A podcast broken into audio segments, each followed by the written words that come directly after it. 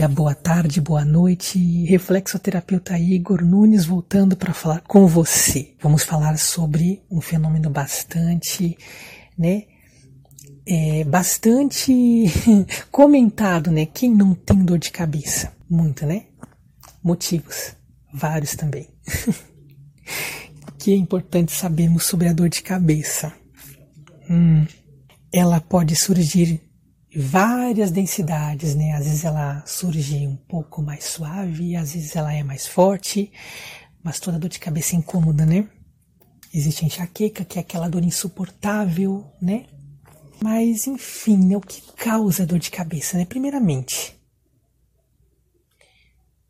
o que, que nós fazemos quando temos dor de cabeça? Geralmente, algumas pessoas ou tomam chá, né? Algumas pessoas elas já estão atentas a alguns sintomas que, que podem vir juntos, mas outras pessoas simplesmente pegam e tomam um analgésico, né, um, um, um remédio para passar a dor, né? E melhorou, ok. Aí sucessivamente se acontece de novo, assim vai indo. Tem aquelas pessoas que tomam analgésico, mas às vezes a dor não melhora, né? espera passar e acontece de várias questões aí, né? Mas vamos tentar desvendar um pouco mais a dor de cabeça, o que ela seria, né? o que ela é. Primeiramente, nós precisamos ter a detida atenção nesses fatos que eu falei, né? A densidade da dor, mas também em que região da cabeça que ela se inicia a sua instalação, né? a sua manifestação, por assim dizer. Isso vai ser bastante útil é, são informações bastante úteis que primariamente você tem que ter em mente. A dor de cabeça nada mais é, muitas vezes, um alerta que o teu organismo está dando para que você cuide de alguma outra coisa que está acontecendo aí de, de errado. E algumas coisas não têm a ver com a cabeça em si. Mas como saber? Né? Quer ver um, um alerta bem comum, né? Um alerta bastante comum mesmo quem não teve aquela dor na cabeça que vem, começa pela parte frontal e ela se expande, né? Às vezes atravessa por trás das vistas, né, dos olhos e ela se expande. Às vezes ela faz uma pressão enorme na cabeça que algumas pessoas precisam parar, repousar, outras aí acabam desenvolvendo depois de um certo grau de dor, né? Outros sintomas como a boca começa a ficar muito amarga ou muito seca ou salivar muito. De repente essa pessoa ela tem mal-estar, dá enjoo, às vezes vomita, às vezes vem acompanhada de alguns, algumas alterações gástricas. Então, fique atento. Aí não é a cabeça que você teria que dar atenção. Caso você tenha esse sintoma frequente, é o seu fígado que está precisando de cuidados. Às vezes algum processo alimentar, né?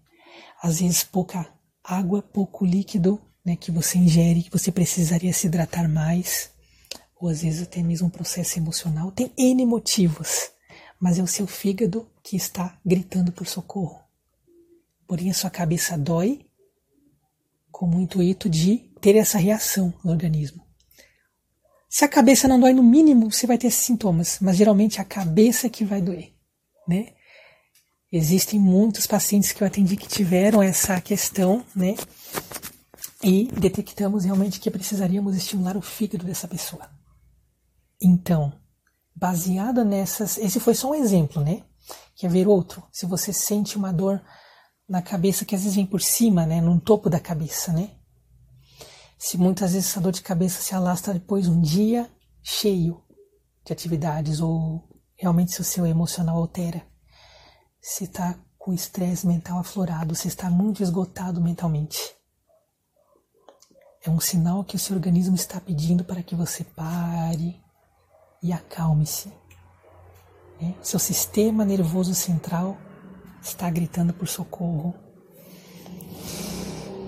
Então, respondendo isso, né, você já tem a resposta daquela pergunta que, inclusive, no podcast passado eu tinha falado, né?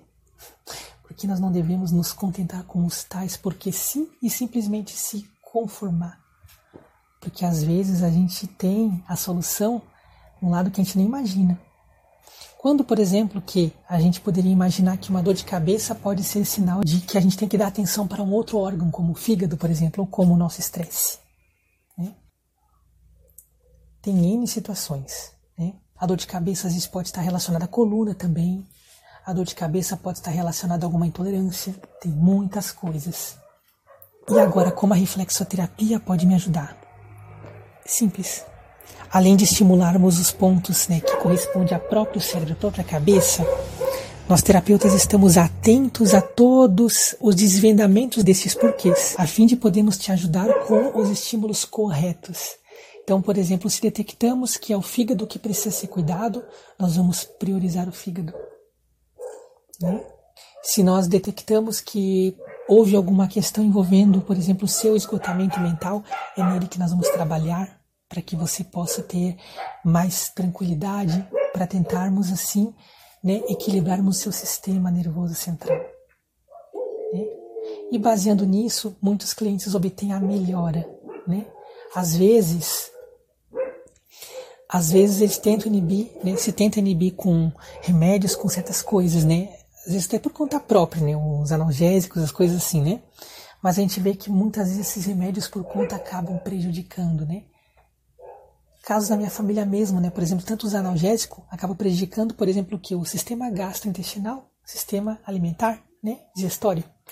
Estômago ruim, né? Por exemplo, tomou muito Dorflex, muito Torcilax, né? Acabou com o estômago, com o fígado, deixou pior do que estava, né? Então, esse é o perigo também de às vezes acabarmos tomando analgésicos de forma muito assim, sabe?